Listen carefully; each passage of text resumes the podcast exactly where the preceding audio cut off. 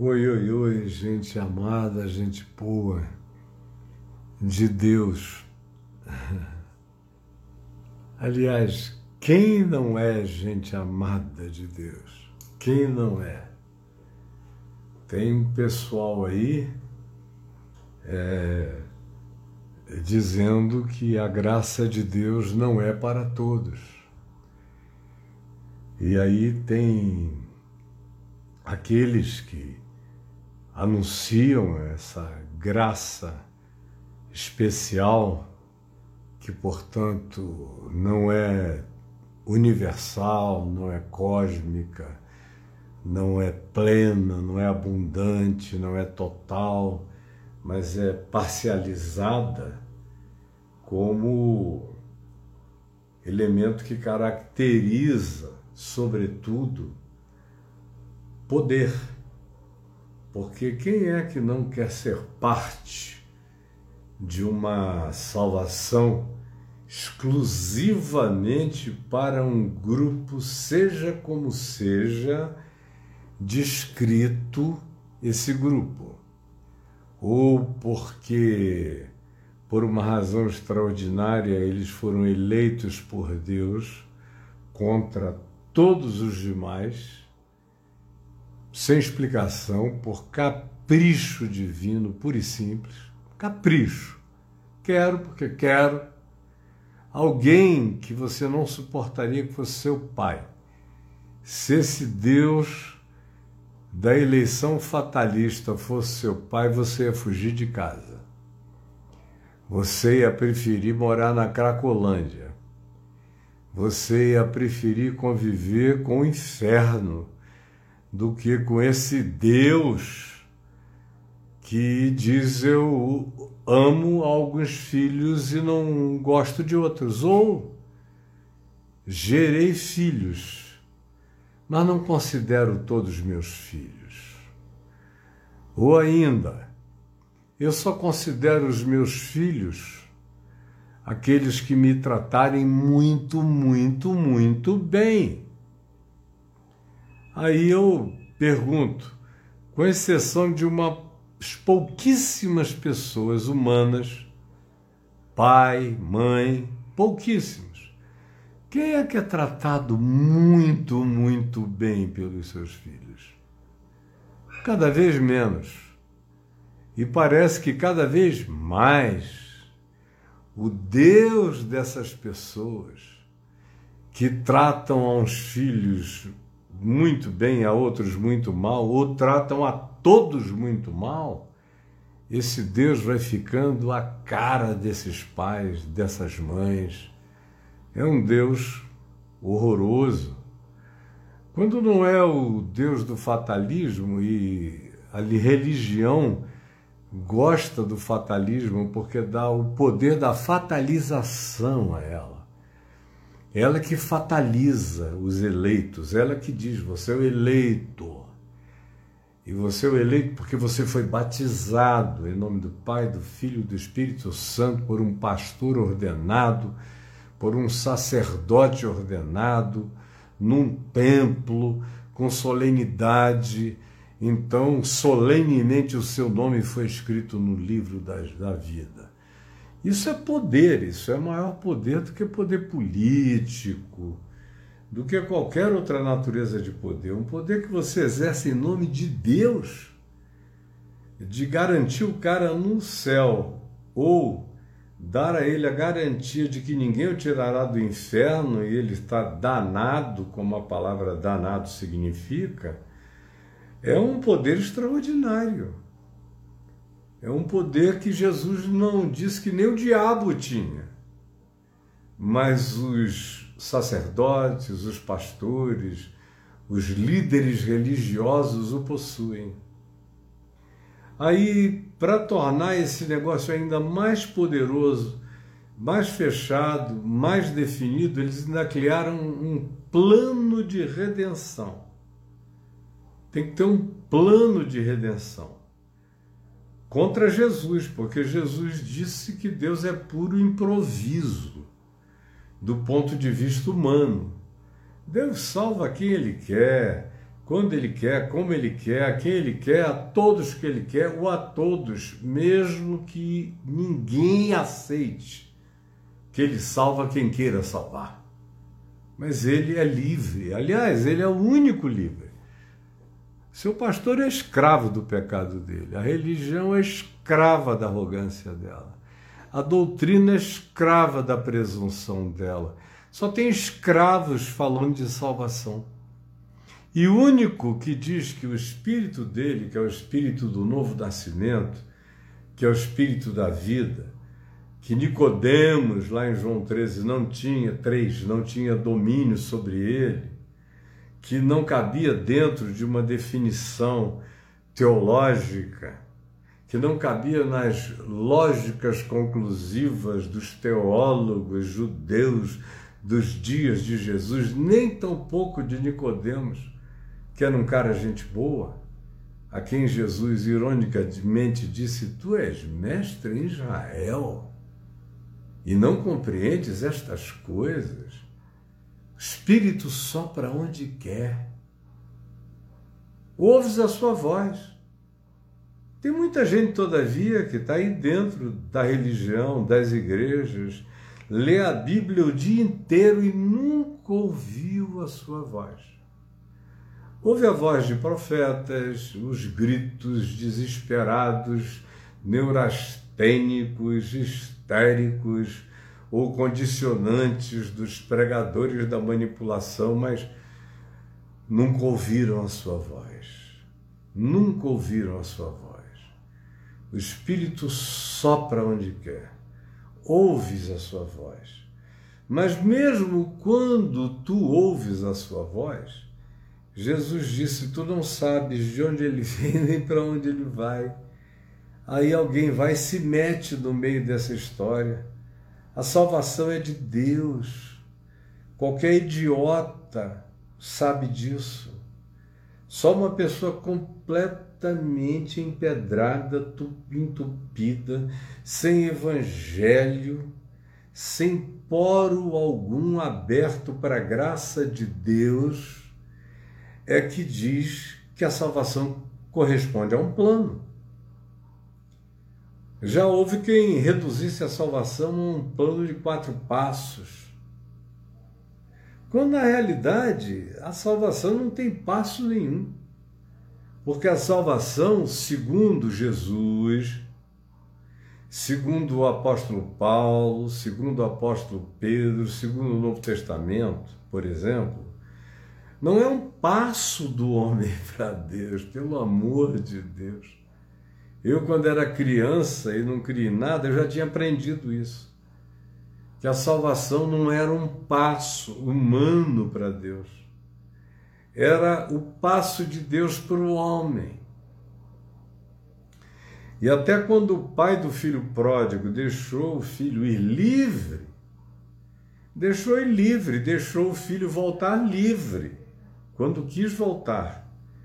Mas quando o pai viu o filho, isso não é uma analogia perfeita para Deus, é claro, porque Deus nunca deixou de ver filho nenhum dele, nem no prostíbulo, nem na pocilga, nem no bordel, nem na casa de swing, nem na igreja, nem em qualquer outro lugar seja pervertido ou seja nobre, ele sempre vê, mas na parábola, que é humana, que é percepcional, que é condicionada aos paradigmas da cognitividade humana e da ilustrabilidade humana para a compreensão das coisas, o pai do chamado filho pródigo, lá em Lucas 15, Deixou o garoto ir, fazer o que quisesse, tinha segurança absoluta, não ficou chorando na janela. Ele conhece os seus filhos.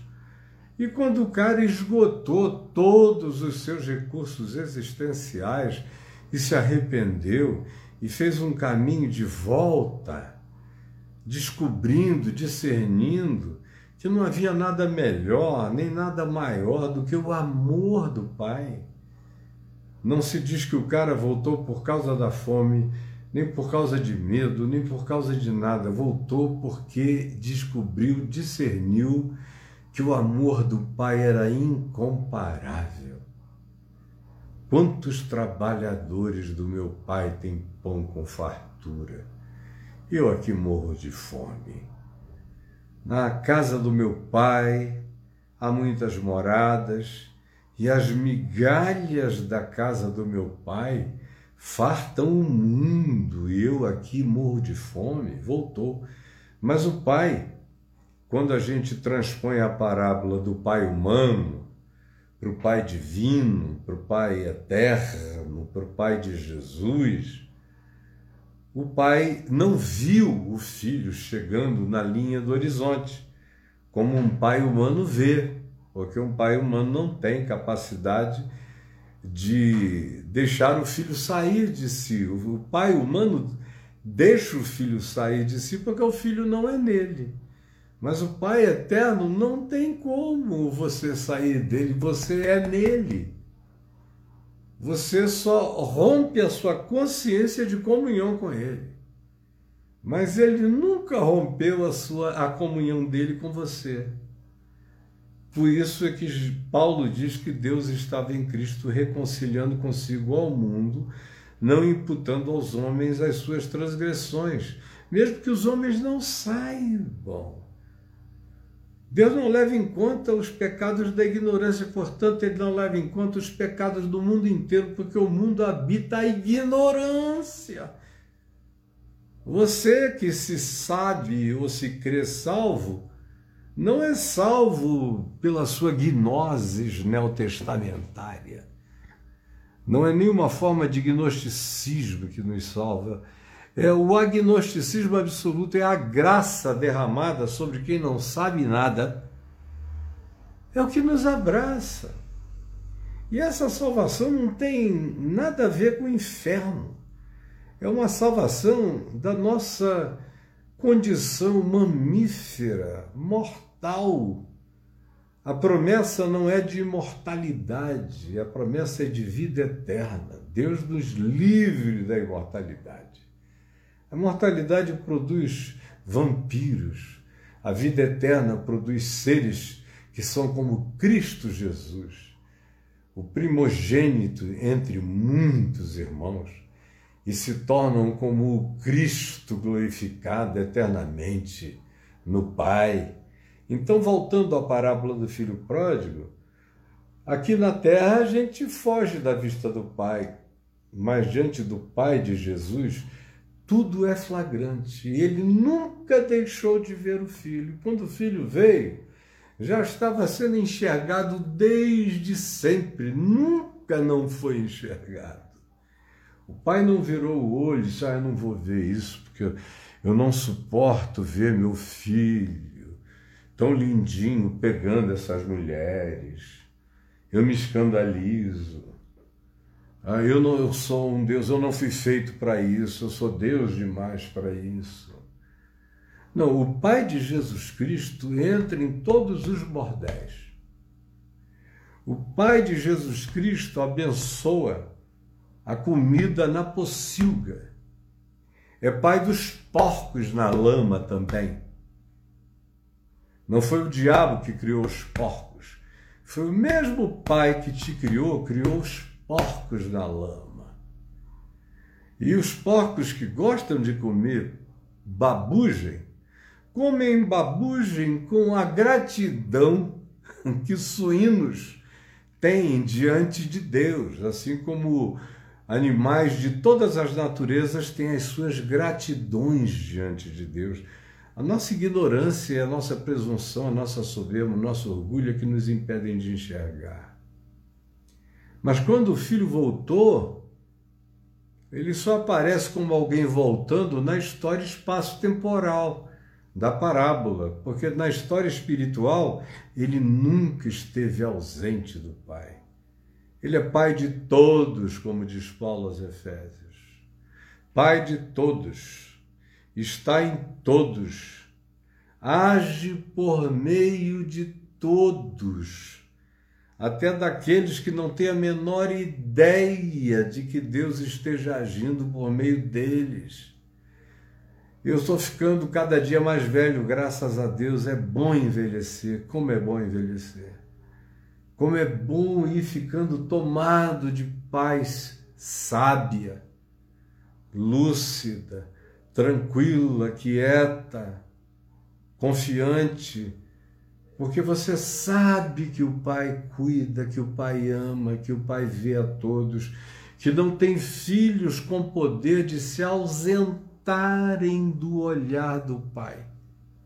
Não tem filhos com poder de se ausentarem do olhar do Pai. A religião é que inventou o resto. Mas Jesus, o Evangelho, não tem absolutamente nada a ver com isso. Mas eu comecei dizendo que tem muita gente por aí dizendo arrogantemente sobre a salvação de quem que Deus é pai, quem é salvo, quem não é salvo. Tem o pessoal da predestinação fatalista, tem o pessoal do planinho, do esquema, que você tem que obedecer passo a passo tem o pessoal da salvação sacramentalista, que se não for batizado de um determinado modo, numa determinada igreja, às vezes até por um determinado sacerdote, a salvação não se completa. Tem também aqueles que declaram salvação por inveja, como Paulo diz escrevendo aos Filipenses, Gente que diz, ó, oh, eu fui pregar e aí 357 levantaram a mão e vieram à frente, como se salvação e mão erguida tivesse alguma coisa a ver na vida. É patético, né? Mas é assim que funciona. Inveja. E Paulo diz, eles pensam que dando e dando esses relatórios de grandeza, eles provocam algum mal-estar em mim, eles não têm esse poder de me fazerem ficar tristes. Porque se pelo menos Cristo estiver sendo pregado, eu estou feliz, porque de qualquer modo Jesus está sendo anunciado. Todavia, eu queria chamar a atenção, a sua atenção, para aquelas pessoas que estão aí usando a internet e só estão aparecendo tanto por causa da internet.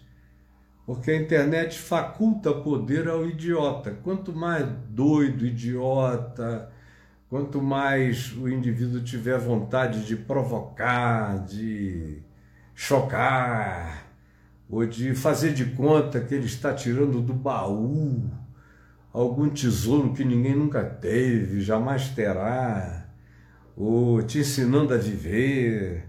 Se não fosse a mídia da mediocrização humana superior a qualquer outra mídia, que é a internet, você nem apareceria, nem os seus influencers.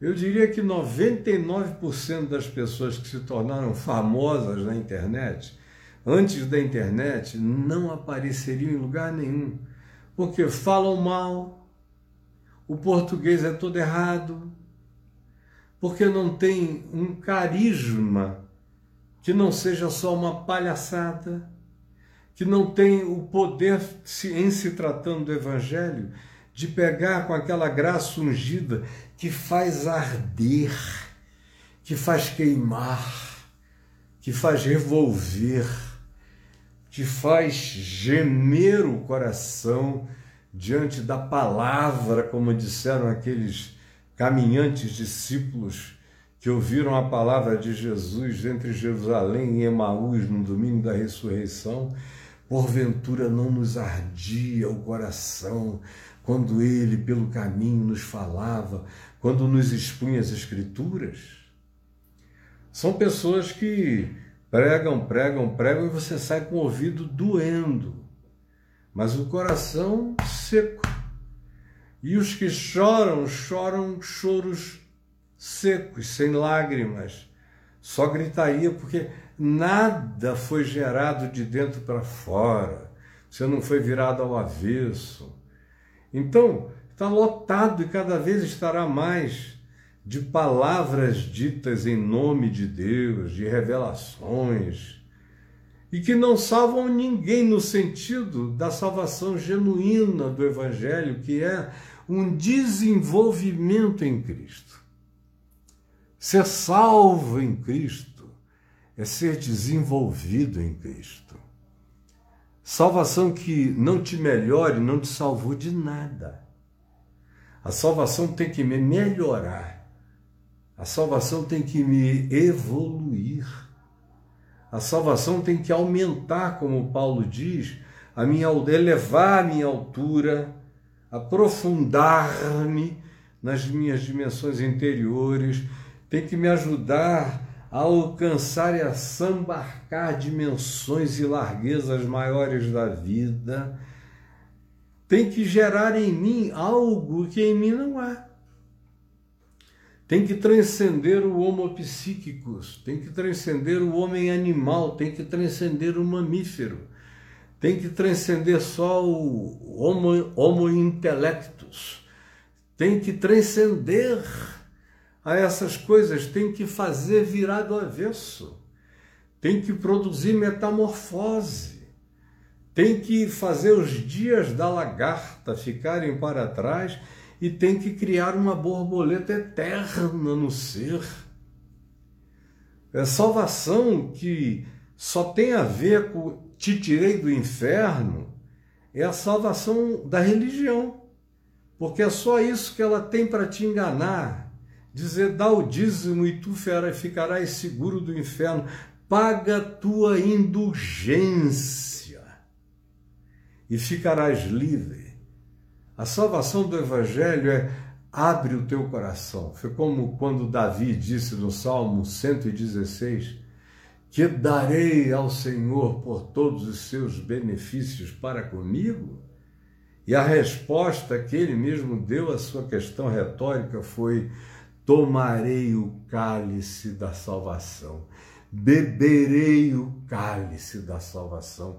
Que darei? Eu não tenho nada para dar, eu só tenho para receber, para beber, para colher, até que, mesmo na presença de todas as circunstâncias, esse cálice que é gratuito exista transbordantemente em mim. Salvação é se tornar dia a dia mais parecido com Jesus. É só combater o bom combate. É deixar para lá as brigas dos animais, das bestas feras raivosas, zangadas, das frustrações, das zangas. Salvação é amor. Quanto mais amor, mais salvação. Quanto menos amor, menos salvação. De modo que você conhece os filhos de Deus, Jesus disse. Leia lá em João 17. Veja se eu estou inventando uma vírgula de qualquer palavra que eu esteja dizendo aqui. Veja lá como Jesus disse que a gente é conhecido como filho dele pelo amor, por nos amarmos uns aos outros. Se a gente se ama e ama o próximo, nós somos filhos dele. Como o apóstolo João disse na primeira epístola, repetida, exaustiva e recorrentemente. Se a gente não ama, a gente pode rebolar, mas a gente não se faz filho dele, não vive como filho dele. Agora, isso também não dá a ninguém o direito de dizer que você é um perdido. Não dá. Ninguém sabe quem é o perdido, graças a Deus. Só Jesus, só o bom pastor sabe. Preste atenção. Ninguém sabe quem é o perdido. Foi por isso que, quando Jesus contou a parábola do joio e do trigo, os discípulos eh, perguntaram: né, Tu queres assim figuradamente, que nós arranquemos o joio do meio do trigo, Jesus disse: não, vocês não sabem distinguir uma coisa da outra, não toquem. Porque se você fosse meter a separar o joio do trigo, é sinal de que você é joio e não trigo. Porque o verdadeiro trigo não se atreve a separar joio do trigo. Ele tem até certeza de quem é salvo. Porque Jesus disse: pelos frutos os conhecereis. Porque a pessoa que foi tomada por essa alegria, essa vida eterna no ser, em primeiro lugar, ama. E em segundo lugar, deixa brotar todos os frutos do amor, alegria espiritual, não apenas circunstancial, porque o dia foi bom, o dia foi mal, não apenas porque massagearam o seu ego, isso não é alegria. Isso, um cachorrinho chega aqui, eu começo a fazer um cafuné na cabeça dele, ele baba em mim. Agora, um filho de Deus aprende a viver contente em toda e qualquer situação, tendo, não tendo. Ele, a alegria que ele prova não é deste mundo. É uma alegria celestial que invade a vida dele, mesmo contra tudo, contra todos. É como Jesus disse também: esse Filho de Deus que tem vínculo, que tem amor, que tem comunhão, que tem segurança, que aproveita o Pai que não vai para uma terra distante como o filho pródigo, que não vai se exilar na miséria por causa só do seu capricho vaidoso, ao contrário, e que também não é como o filho mais velho, legalista, religioso, que ficou na casa do pai, mas não aproveitou o pai para nada. O filho que foi enternecido pela graça. Jesus ensina não vai para a terra distante, porque ele vai fazer o quê? Ele sabe que não existe nada distante de Deus. Ele sabe que a vida dele é um flagrante diante de Deus. Ele sabe que na casa do Pai tem tudo que o ser dele precisa, em todas as dimensões. Mas se ele for assim mesmo, ele nunca saiu da vista do Pai e nunca deixará de ser filho do Pai e não tem irmão nenhum que tenha o poder de dizer que ele não é. Como aquele irmão mais velho lá de Lucas 15, na parábola do filho pródigo, que ficou do lado de fora, que disse: se ele for teu filho, eu não quero mais ser. Se houver graça para ele, então eu não quero graça para mim. Se tu o consideras teu filho, colocas um anel no dedo dele e o restauras, contratas uma banda, fazes uma festa, dás uma traz a melhor música para ele se alegrar, mandas matar um novilho cevado. Se tu és assim, eu não te quero como pai. Um pai assim é de uma bondade que eu abomino. Não entro nessa casa, não sou irmão desse teu filho. E ao dizer isso, ele também está dizendo, por inferência, que ele não tem nenhuma identificação com a natureza generosa da graça daquele pai. Significa dizer que ele está perdido? Não, significa dizer apenas que ele vai passar pela terra sem aproveitar o amor de Deus. O amor do Pai significa que se ele abrir os olhos na glória da eternidade, e só então ele vai entender o desperdício que foi a vida dele na terra. Tentando arrancar joio, separar joio do trigo, separar um do outro, dizer quem é salvo. Esse é um tema que deveria dar vergonha. O tema da salvação. Eu sou um evangelista. O que eu vou dizer aqui não tem nenhuma hipérbole, não tem nenhum exagero quem tem mais de 50 anos de observação lúcida da história do Brasil, sabe que milhões de pessoas se converteram ouvindo o Evangelho através da minha boca. Isso tem a ver apenas com a graça do meu Pai que está nos céus e não comigo. Eu apenas fui, abri a boca e falei com amor e misericórdia e unção do Espírito Santo. Tudo que veio dele que não me habitava previamente. Agora, o tema salvação nunca saiu minha, da minha boca associada ao inferno. Saia do inferno, venha para a salvação. Nunca chamei pessoal à frente nos estádios, com 70, 80, 100 mil pessoas, venham à frente para fugirem do inferno. Eu nunca. Eu nunca tive essa coragem. Eu tinha pudores, eu tinha vergonha disso. Eu fui pregar o evangelho não por causa de quem crer e for batizado será salvo, quem não crer será condenado. Isso nunca me motivou a pregar o evangelho, nunca. Em dia nenhum na minha vida. A maior prova disso é que eu me batizei sozinho no Igarapé, no meio da floresta. Só eu, o Pai, o Filho e o Espírito Santo para usar uma nomenclatura do cristianismo. Mas eu me batizei na presença do Pai que está nos céus, me batizei na presença do Filho, me batizei na presença do Espírito Santo que me habita e sempre esteve comigo e sempre comigo estará. E não precisei da validação de ninguém, estava feito e ninguém desfará.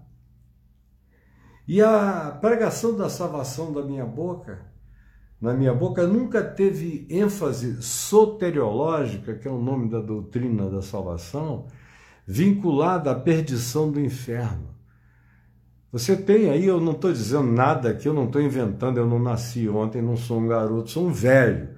Sou mais velho do que Paulo, quando Paulo dizia: Quem vos escreve é Paulo, o velho. Eu sou mais velho do que ele, ele morreu antes de mim, eu já passei dele na idade. E já tenho mais tempo de ministério do que ele teve de, ministério. Então presta aqui atenção no que esse velho está te dizendo. Tudo está escrito. E eu não escrevi só 13 cartas, eu escrevi 180 livros, pelo menos. Milhares de mensagens. Não tem ninguém que possa dizer que eu inventei alguma coisa, está gravado. Os velhos têm as gravações em áudio ou em vídeo, e você dessa geração tem milhares de mensagens minhas em texto e em vídeo à sua disposição, validando o que eu estou dizendo. Procure, bote o chat GPT para achar uma mensagem minha onde eu esteja colocando alguém no inferno. Nem as pessoas mais abjetas que eu conheço. Vocês nunca me viram nem mesmo dizer quando você chegar no inferno e encontrar a Hitler. Humanamente falando, era um cara assim ideal para estar no inferno, mas eu tenho pudores. Tenho pudores em relação a mencionar o nome de quem quer que seja. Se ele é joio, Deus tem os seus designados supranaturais, sobre-humanos e de uma outra natureza, e com uma missão dada por Ele para separar o joio do trigo, mas nenhum ser humano, nenhum de nós, muito menos eu ou você. Salvação na minha boca só tem a ver com desenvolvei a vossa salvação com temor e tremor porque é Deus quem efetua em vós tanto o querer quanto o realizar, como disse Paulo aos Filipenses. Salvação na minha boca tem a ver com o que João disse no livro do Apocalipse, Jesus falando através do João do Apocalipse, a esse que persevera até o fim, ao vencedor, ele diz: Dar-lhe-ei uma pedrinha branca. Darei a ele a capacidade, com um novo nome gravado que ninguém conhece, exceto agora ele e aquele que o deu, que é o meu Senhor, essa individuação profunda que nem Jung alcançou vislumbrar, mas que é minha, é sua, é de quem quiser, quem vier, e não é Rede Globo, é uma malha universal transversica dessa Assembleia dos Primogênitos arrolada nos céus, desses que são herdeiros de Deus em Cristo Jesus, desses que se tornam a cara de Deus em Cristo Jesus. Isso é salvação. Agora, eu tenho dito muitas vezes que eu creio que o inferno existe, porque tem que haver a possibilidade desse livre-arbítrio. Agora, chega uma hora em que até o inferno acaba, gente. Até o inferno acaba no lago de fogo. Toda maldade acabará um dia. Toda maldade acabará um dia, inclusive a do inferno, porque você imagina uma salvação de Deus onde houvesse numa dimensão paralela um inferno monstruoso, dantesco, horroroso. Aliás, o inferno de Dante seria até uma brincadeira perto desse inferno religioso elaborado pelos tarados de uma salvação infernosa.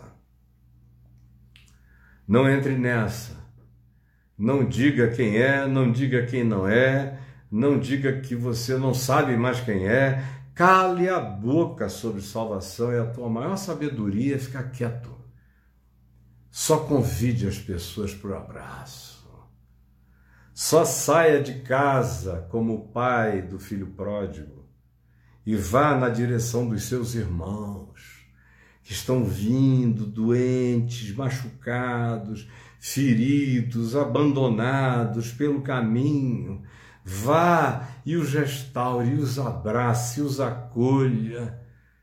Salve-se de se tornar aquele irmão mais velho que odiava o filho que foi, que morreu de inveja do pecado do irmão, que tinha uma vontade enorme de ir para Gandaia, só não teve coragem de ir, por isso odiava quem teve a coragem de exercer a liberdade equivocada, mas exerceu, e ficou também com ódio do fato desse cara não ter morrido no exílio, de ter sobrevivido, e mais de ter tido energia de voltar para a casa do pai e de não ter esquecido que na casa do pai havia morada para ele, também para ele, muitas moradas. Então também não seja esse filho mais velho que é um ente perdidamente salvo, salvamente perdido, pobre, cego, infeliz e nu, um laudicense orgulhoso, soberbo, que não entra e não deixa entrar. Não se torne desses. Fuja dessa geração perversa enquanto é tempo. Eu já falei demais eu não vim aqui com nada elaborado. Eu ia dizer de fato uma outra coisa. Acabou que assunto puxou assunto e eu cheguei aqui. E graças a Deus já algumas centenas e centenas de pessoas passaram por aqui. Se essa palavrazinha tão simples, amorosa e do meu coração que foi falada ardeu no seu peito, então ela é palavra que vale a pena ser distribuída. O que não faz o coração arder, não perca seu tempo. Quem prega e só te deixa em dúvida, não, não perca seu tempo. Quem prega e não te dá essa alegria de saber que você é de Deus e que não tem nada nem ninguém que te separe do amor de Deus, não perca seu tempo com isso. Não perca seu tempo, como Paulo diz, com estudos de genealogia, quem gerou quem, não perca seu tempo com dietas bíblicas. Como às vezes eu vejo o pessoal dando aulas de dietas bíblicas. Paulo diz: não perca seu tempo com isso. Está escrito aos Filipenses, aos Colossenses. A carta aos Gálatas é uma briga por causa de, do que uma dieta religiosa pode fazer na cabeça de gente boa, como Pedro e Barnabé. Leia lá Gálatas, todo que você vai ver como Pedro e Barnabé entraram na dissimulação dos papos de dieta. Hoje na internet tem aí o pessoal querendo saber. Aliás, eu não vejo nem ninguém perguntando, mas eu vejo um pessoal se oferecendo para responder sobre as dietas. Praticamente são dietas da salvação, dietas da santificação. O pessoal só não faz dieta de maldade, só não faz dieta de ódio, só não faz dieta de ira, só não faz dieta de presunção.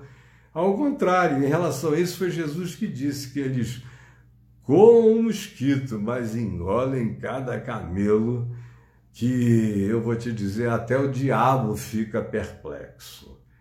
Mas se essa palavra lhe ardeu o coração, trouxe algum conforto, alguma consolação, ajudou você a crescer no amor de Deus, compartilhe com alguém. Compartilhe com outras pessoas.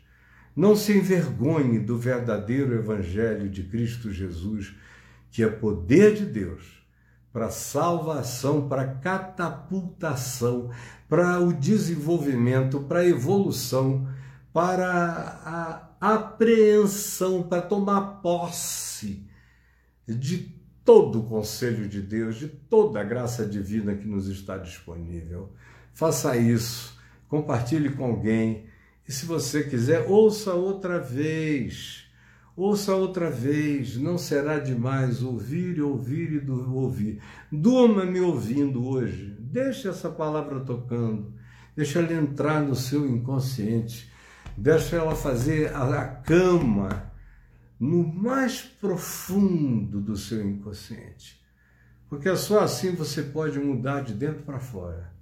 O resto é só esforço de fora para dentro, que não transforma ninguém, mas cria uma legião de arrogantes, soberbos, presunçosos e seres mais parecidos com o diabo do que com qualquer coisa. Um beijo